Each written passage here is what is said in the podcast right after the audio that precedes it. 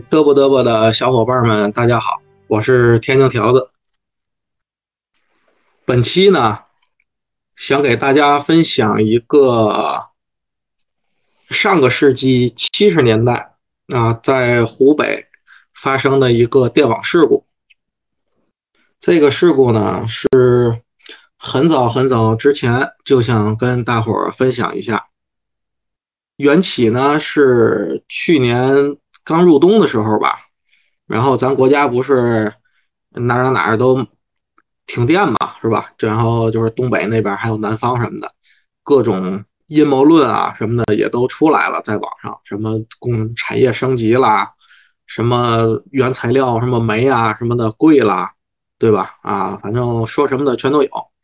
然后在那个期间呢，啊，有一个非常。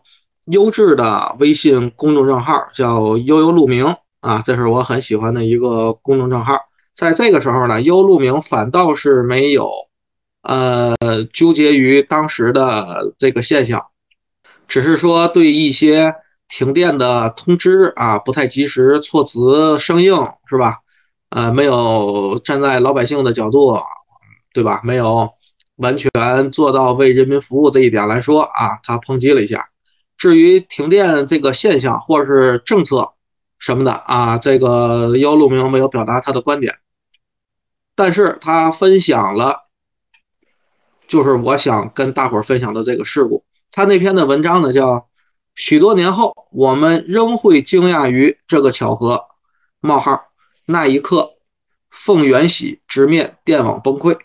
虽然说的都是电的事儿，我之所以想给小伙伴分享这个事故呢。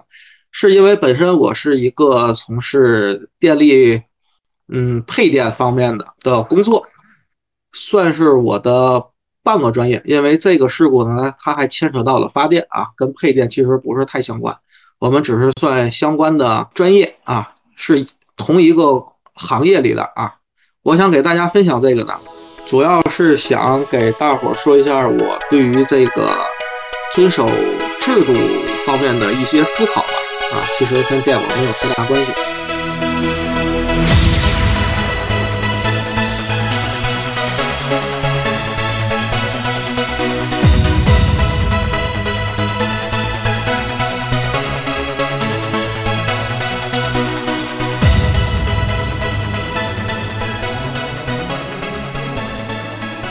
那言归正传，我们先说说这个事故吧。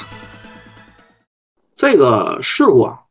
呃，在这个电力行业里面，它就叫七二七湖北电网崩溃事故。七二七呢，就是七月二十七号啊，具体就是一九七二年七月二十七号上午十点零七分开始，地点呢在湖北，然后事件呢就是电网崩溃。刚才从优路明那篇文章里的名字呢也提到了这篇事故的主人公，他叫凤元喜，七二年。大伙知道是吧？就在动乱十年，动乱十年呢，有一个电网的运行的一个背景。这个背景是什么呢？就是很多专业的人士吧，是吧？技术工人或者是技术负责人被当成知识分子，对吧？在那个动乱的十年期间，大伙都知道这些人受到了什么待遇。那这些人在受那种待遇的情况下，他的工作得有人做，对吧？他的岗位还得有人的。但是替他们那些人肯定不能是知识分子，或者是不是那么太太有知识的知识分子。然后在这种需要技术的岗位上，啊，一来二去呢，他就没有技术了。没有技术造成的在电力的一个呃，怎么说呢？一个现象吧，就是。我们的常识是中国的供电都是五十赫兹，对不对？有一个说法就是我们要保证用电质量。所谓保的用电质量呢，啊，对于咱居民来讲的话，就是家里的电不低于二百二十伏。当然了，它有规则啊，也可以稍微低一点，百分之五的量，基本上咱是不会低于二百二十伏的。在那个动乱的十年期间呢，然后普遍的，呃，这个供电。参数都不太正常，都是偏低。用专业的话来讲，那就叫电网长期在低周波状态。导致这个状态呢，一个是没有技术工人，对吧？还有一个呢，就是当时因为啊乱嘛，对吧？然后规章制度啊都靠边站，正常秩序谈不上，对吧？咱当年国家呢也比较弱啊，从经济方面，对吧？然后国力也比较弱，电网结构比较简单啊，简单它就脆弱，对吧？你哪儿一出点问题它就不行，再加上人的原原因吧，对吧？管理也混乱什么的，导致了这种不正常的啊供供电的现象。这种供电的现象呢，就是从一传百到整个一个社会面都是这样。久而久之呢，就是整个行业吧。就是你大电厂也好，小电厂也好，都不乐意出工啊，都不乐意出力，都不乐意送出这种符合好的这个用电标准的这种好的电。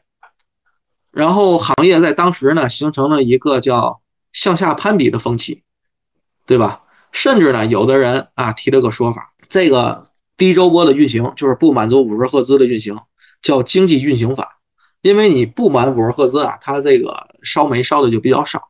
这是一个给不正常的现象取了一个非常好听的名字啊，然后就是大家互相比，对吧？你低啊，我也低，对吧？然后看谁低啊，低到什么程度，谁卡的那个量好，又不至于影响工业电啊，嗯，老百姓电就不说了，对吧？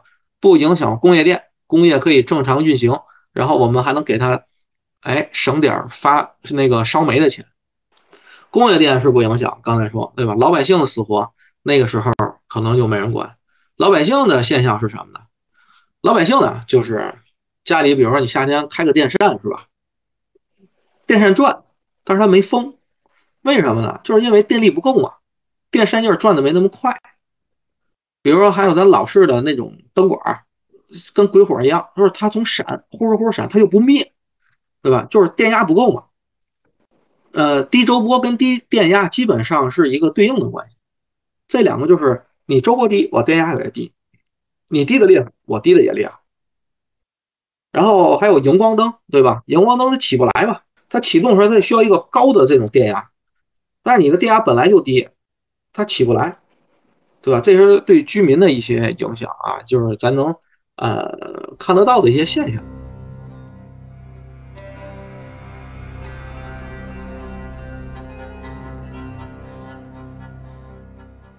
说完电网的大环境背景呢，咱再说一下这个主人公啊，凤元喜的背景。凤元喜呢，呃，怎么说呢？知识分子吧，对吧？他懂得比较多。他要不是知识分子的话，他也不会在这次事故中充当一个英雄式的一个形象了啊。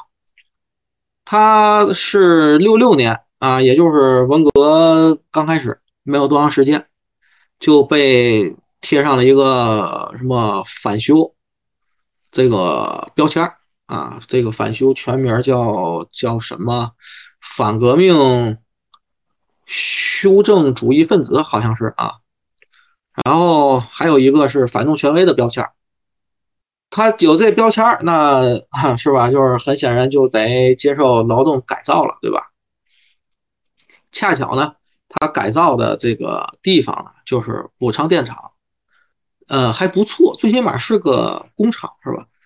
在这个事故发生的不久前呢，啊，就是七二年七月二十号，也就是事故发生前的七天，刚落实知识分子的政策啊，这个冯元喜被调到了厂生产组啊，任技安工程师，技安就是技术和安全的工程师，当时没有分家。现在基本上都是分开的啊，管技术的管技术，管安全的管安全，这是人物的背景吧。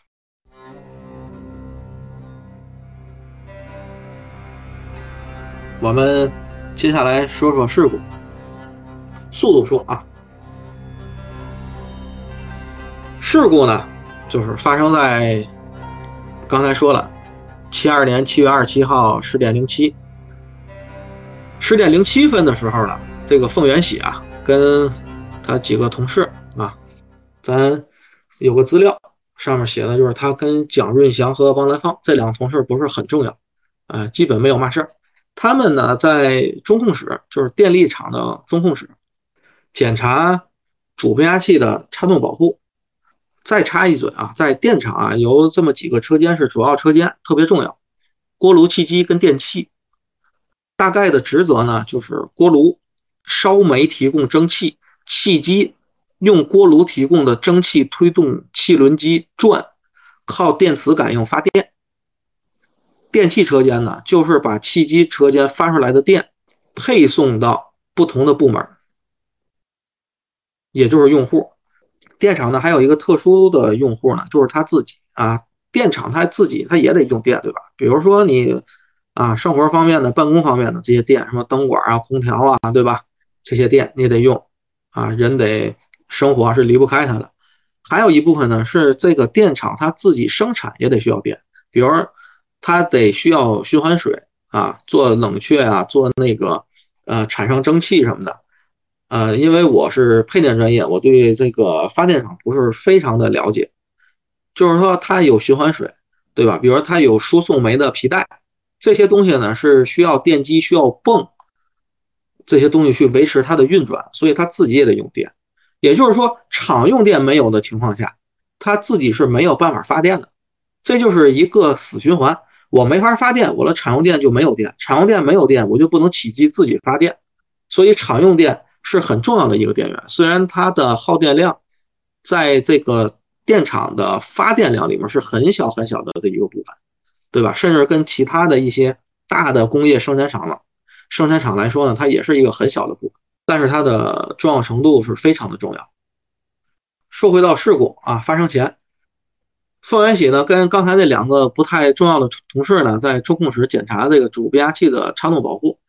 突然听见这个监控盘前面有一个同事叫邓梦林啊，这个同事有一点重要了，因为他后来参与了整个事故的抢险。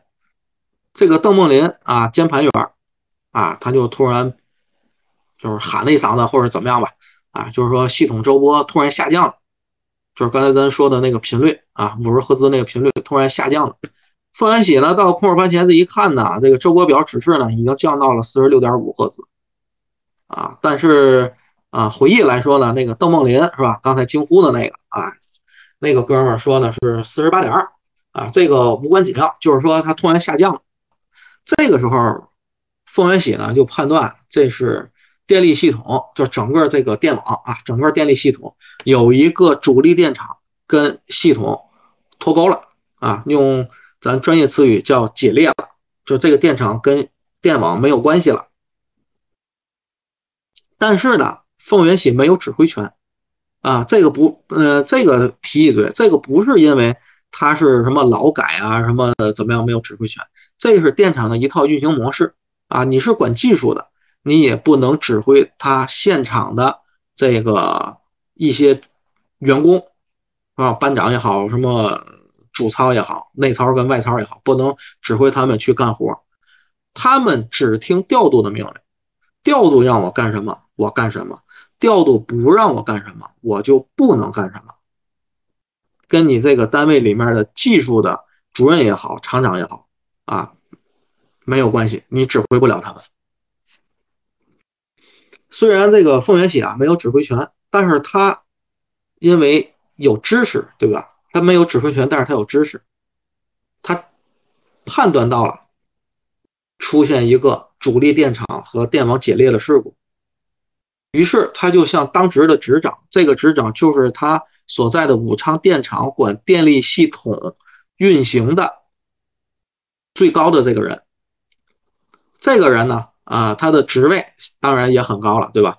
呃，他的嗯工作的范围是管刚咱刚才说的那三大件儿：机炉电啊，锅炉、气机跟电器，就是你锅炉是多烧煤。还是少烧煤，呃，气机你是多转点圈，少转点圈，怎么调相，对吧？相位不对了，你怎么调相，对吧？然后电器你给哪送电，给哪儿停电，给哪儿多送，给哪儿少送，都要由执掌来指挥。执掌听谁的呢？听他的上一级，他的上一级就是湖北省电力局中心调度室，啊，他们简称呢叫中调。然后这个凤元喜呢，就向这个执掌熊汉清建议啊，这篇文章用词非常严谨，它用的是建议而不是命令。断开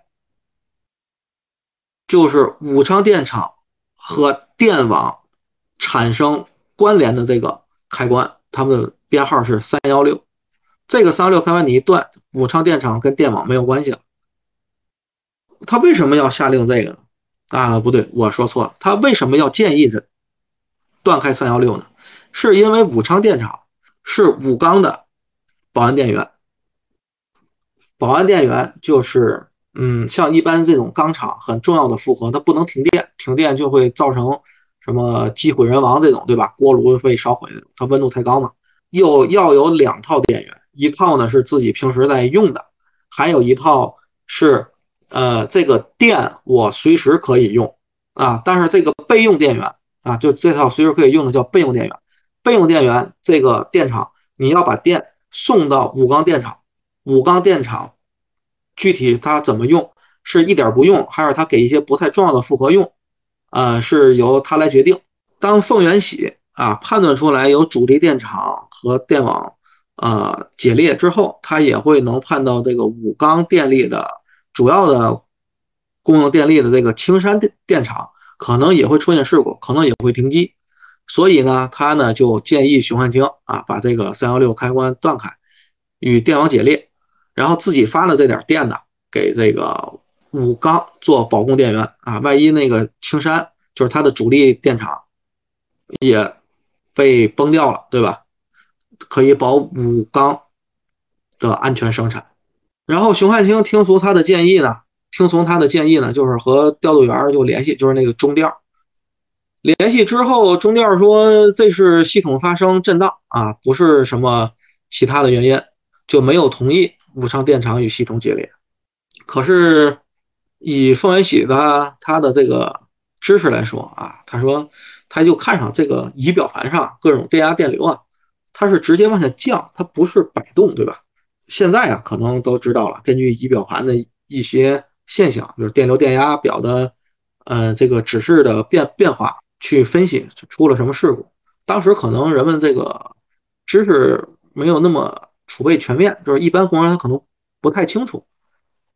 范元喜呢，看这个表盘啊，它不是来回摆，是直接降，所以这不是震荡，震荡是会来回摆。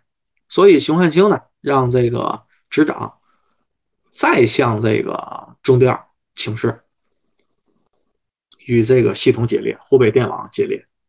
可是调度员呢还不同意。这个时候已经过了五分钟了。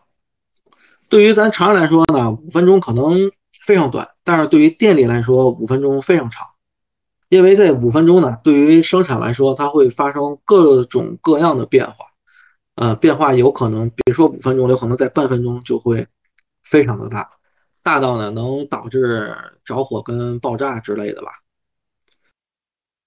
当时的五分钟过去之后，范元喜一看，这时的周波呢？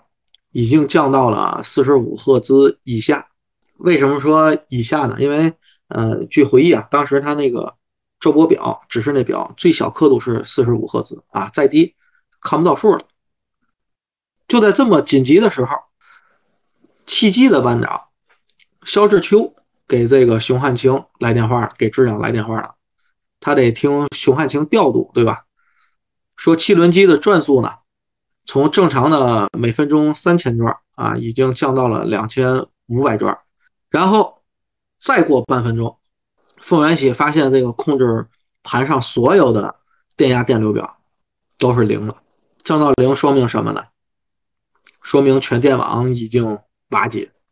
此时此刻，武昌电厂啊，汽轮发电机转速太低了，低到怎么样呢？主油泵打不出油了，汽轮机呢？它自己的保护机制就是，如果没有油了，它自己就要主气门就要关闭，关闭就是我就不工作了嘛，对不对？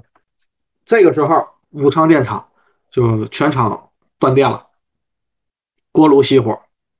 刚才呢，咱也解释了一下，是吧？常用设备因常用电源消失，全部停转。啊，就是什么循环水的泵啊，还有刚才说的那个给汽轮机打油的那个主油泵，在此千钧一发的时候啊，咱说的可能不是太生动形象。如果是有视频加上配乐什么的话，就是特别紧张的那种。凤元喜呢就做了一个决定，他要保武钢的这个电源，因为他们是保安电源，他要保这个电源。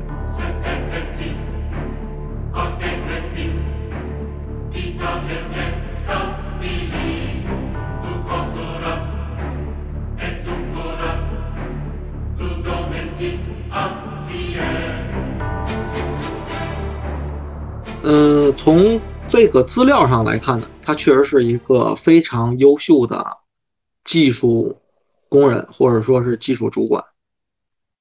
他先令熊汉清，就是刚才说的那个执掌啊，拉开十千伏所有线路，就是所有对外的供电线路，和三十五千伏的两个条线路。在拉开了这两条三十五千伏的线路之后，它只保留了厂用变压器的开关和五缸保安电源的一个三十五千伏的开关，是三幺五。为什么呢？就是保安电源嘛，你肯定是不能拉，你你再拉，它那边那那那就完了，对不对？自己的产用电呢，呃，不拉，是因为它之后呢会用到，就是发一点电出来之后，让产用电先恢复泵。以破坏咱刚才说的产用电没有电，产用电没有电，我也发不了电的这个死的循环。然后凤元喜再令邓梦林，就是刚才键盘啊炸过的那个哥们，把发电机的开关拉开，并且让这个邓梦林准备给发电机升压，完成上述的这些开关的分合。在资料里面介绍，只用了十余秒钟。这个作为一个专业从事这个行业的工人啊，就是我来说，呃，相当的速度了。然后在对开关啊，就是该断的断之后，凤元喜呢揽着这个熊汉林，哎，那呸，凤元喜呢揽着这个熊汉清。跑步到了七机车间，对这个七机刚才那个班长打电话说：“我七机这个钻头低的那个肖志秋说，告诉他现在系统已经瓦解了，要利用锅炉的余气开机，抢厂用电，保五杠。接下来就是惊心动魄的一分多钟，这一分多钟里就是怎么恢复的电力。汽轮机当时两千三百转。”两千三百转呢，主油泵没有油了，对吧？没有油了，它就是气门就关闭了，对吧？怎么办呢？肯定有备用的，啊，像这种工业都是有备用的，它有冗余的这种措施。除了电动的这个油泵啊，主油泵，它还有一个气动的油泵。七机的班长肖世秋啊，就早就打开了气动油泵，这说明也挺专业，对吧？主油泵停了，赶紧把气动泵给打开。维持这个汽轮机仅剩的不多的转速，但是这个肖志秋，他居然敢听从凤元喜一个违反规程的指示。什么指示呢？就是毫不犹豫且立即执行的，迅速的就把这个主气门给复位了。它是自动关闭的，当然还有手动复位，用这个汽油泵、气动油泵打出的油压啊，重新开启这个主气门。接着就操作调速气阀，使气轮发电机在几秒钟内升到了两千七百转。凤元喜呢，看到两千七百转之后，又拉着熊汉清跑回中控室。跑回中控室的时候呢，邓梦林啊，还是刚才大喊大叫那个哥们，已经把发电机的电压调到了十十千伏。凤元喜呢，就令邓梦林。合上发电机开关，一合开关，厂用电恢复。厂用电一恢复，凤元喜马上通知这个江边的这个循环水泵房一个值班员启动循环水泵。水泵是早就停了，对吧？你电压一低，它就停。启动循环水泵，才能保证你汽轮机有冷却水。你没有水泵的话，就没有循环水。有了循环水之后，汽机就有了冷却水。有了冷却水，这事儿稍微就度过了一个难关。到有冷却水的时候呢，才过了一分钟。这时间相当短，很快，动作非常快。然而还没有完，凤安喜通知锅炉的班长黄绍德，让他立即启动引风机、鼓风机，给锅炉重新点火。点火了之后，保持锅炉气压。契机的这个班长肖志秋，在产用电恢复之后，也立即重启这个凝结水泵和锅炉集水泵。啊，他这时候可能是是归他契机管的，你得给锅炉也给锅炉也得供水。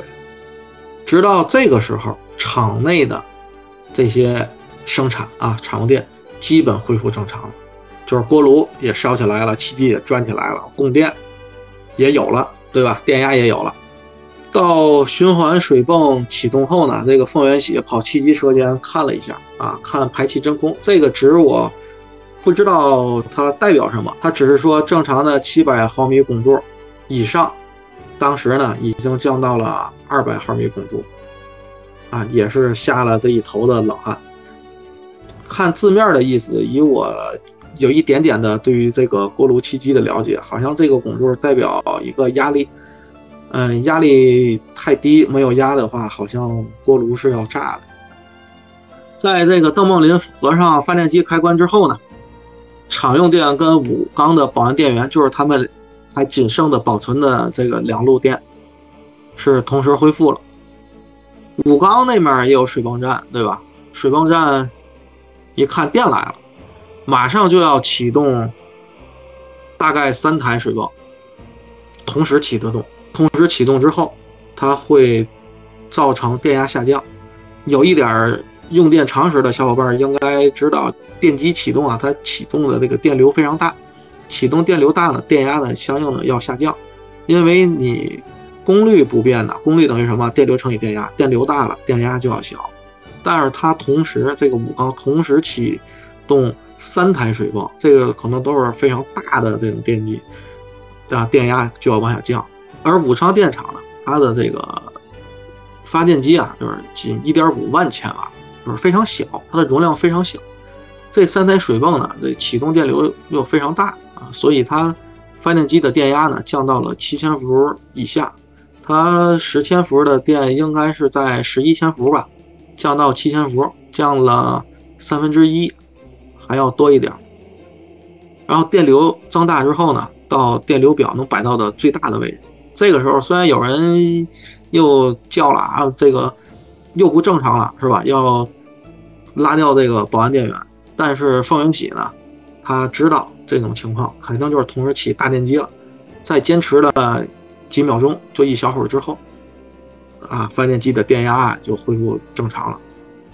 再之后呢，就调度员呢联系这个。中电给青山电厂送电，让青山电厂重新开机。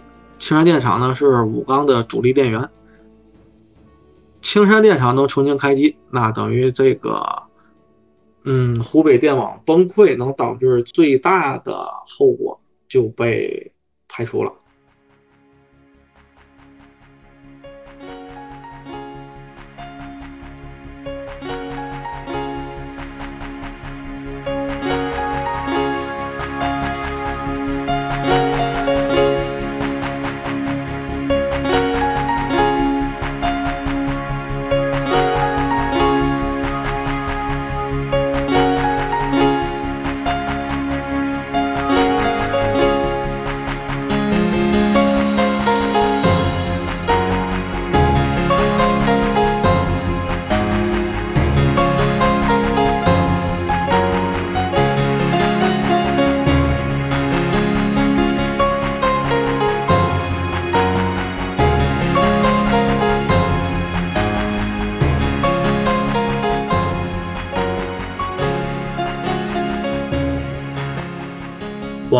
用了将近半小时的时间啊，简要复盘了一下七二七湖北电网崩溃的事故。我作为一个电力的从业工作者，虽然不是发电专业的，是吧？也要向凤元喜工程师呢表达一下我的敬意啊！我太佩服这位工程师了。他具有非常专业的知识，临危不乱，准确、迅速的预判了电网的崩溃，预判了电网崩溃的原因，在得到湖北中调不予解列的这个答复之后呢，又迅速、准确的做出了违反调度。程序调度制度的决定啊，勇于担当责任，这是我佩服他最重要的原因。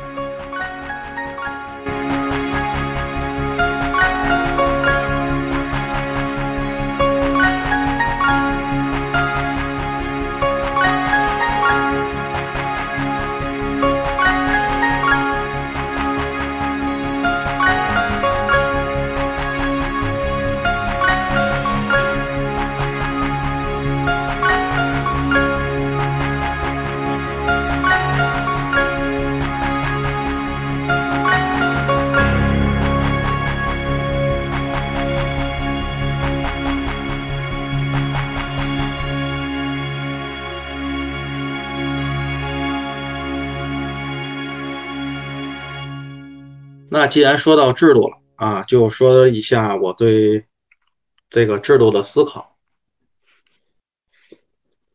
在了解整个凤元喜处理事故抢险的这个过程之后呢，我就思考一个问题，就是我们在什么情况下可以违反制度，并且得到一个比遵守制度更好的结果？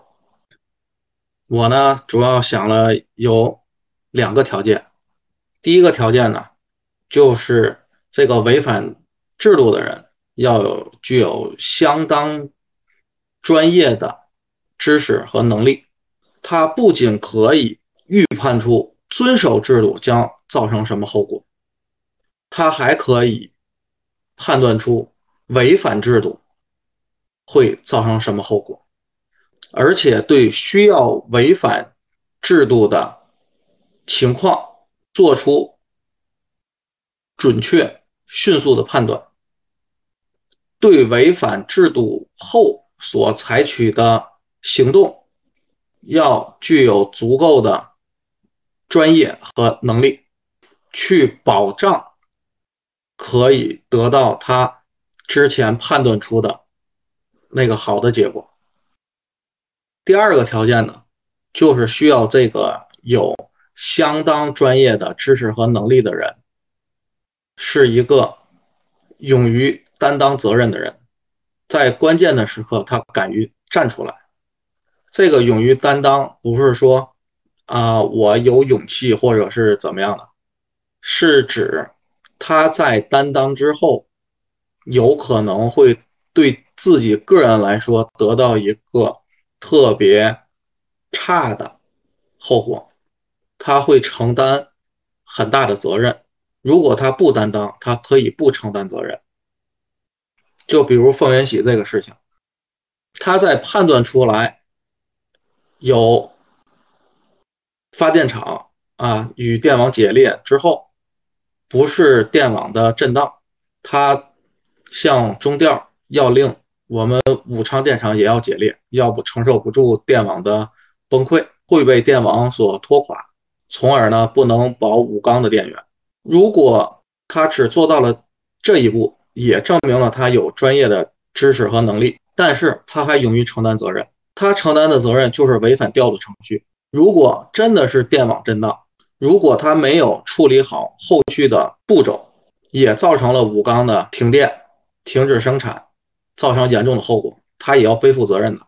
可是反过来说，他不与电网解裂，不违反调度程序，武昌电厂被电网拖垮，导致武钢失去电源，造成严重的后果，和凤元喜个人来说并没有多大的关系。我们社会上或者是我们生产单位，经常会碰到一些非常紧急的时刻，或者危急的时刻。啊，要造成一些不太好的影响或是损失，我们这个时候呢，就需要这种非常有专业知识和能力的人，勇于担当，有勇气的站出来。我说的这两条呢，并不是让咱听众朋友们去违反制度，鼓励咱们去违反制度。我们大多数人呢，往往会遇到或者说是面对某一条，或者说或者说是某些制度呢，啊，让我们感觉自己利益受到了侵犯，觉得所以觉得这个这些制度不太合理。然而，绝大多数的事实并不是咱想的那样的，因为在你觉得这个制度不合理的时候，它制度所规定的范围内所涉及的一些专业领域，我们并不是具备专业的知识和能力了，我们只是自身感受到了利益被侵犯。然而，一些制度的设定啊，特别是法律法规，他们的规定。都是考虑绝大多数人的利益，考虑的是一个群体利益，而这些法律法规啊、规章制度的呃通过，具有法律效力，也是严格的符合法律程序，他们是有一套流程的，不是随随便便就能规定的，而且在规定之后还有试用期，对吧？呃，法律法规呢，这些呢也是在随着时代在发展。这是在普通的情况下，在绝大多数的情况下，啊，我们是没有专业的能力和知识去真正的发现一个不合理的制度。但像湖北电网崩溃这件事情啊，就是凤元喜他处理的这个事故，他所遇到的这个事情是个例，啊，个例呢，并不代表他没有，包括我们现实社会中和生产活动中，它也不是没有这种个例。这些个例呢，往往都是危及到个人或者说是群体生命安全，威胁到国家或者说是公众啊，还有个人的财产的安全的时候，会造成比较严重后果的时候，往往一些规章制度啊，它嗯没有太考虑全面各种突发情况或者说是极端情况，这个时候就需要那些。非常具有专业知识和能力的人站出来，去为我们减小损失和挽回生命。然而，现实里大多数情况，呃，没有站出来，并不是说我们缺少专业的知识和能力的人，往往是这些人缺乏了勇气和担当，缺乏了责任感。所以，我想在节目的最后呢，选一首英文歌曲，以表达我们这些普通人在危机。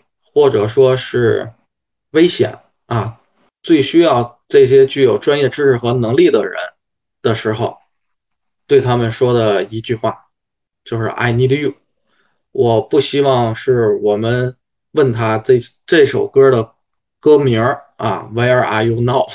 我是衷心的希望啊，在这些需要他们的时候，这些具有专业知识和能力的人能勇敢的站出来啊，要。勇于承担自己的责任，要勇于担当，因为这个社会有些时候是真的需要他们。这些平凡的人也是真的需要他们，毕竟不是每一个人都能掌握特别特别专业的知识和能力。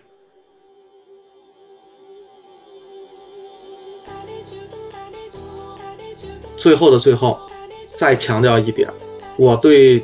制度的思考，并不是让小伙伴们、让听众们去违反制度，恰恰相反，我是让大伙遵守制度，因为我们自己要明白，我们往往在感觉到制度不合理的时候，对于这个制度所规定的范围，它所涉猎的内容，我们不是专业的，我们没有那么专业的知识，我们只是感觉到了自己的权益受到了伤害而已。Where are you now? Where are you now that I need you? Couldn't find you anywhere. When you broke down, I didn't leave you. I was by your side. So where are you now that I need you? 最后的最后的最后，再次表达我对凤元喜总工的敬意。好，这期节目就到这里，谢谢大家的收听。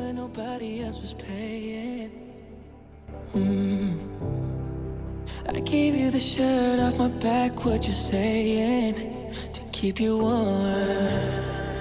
I showed you the game everybody else was playing. That's for sure. That's for sure. And I was on my knees when nobody else was praying. Oh Lord.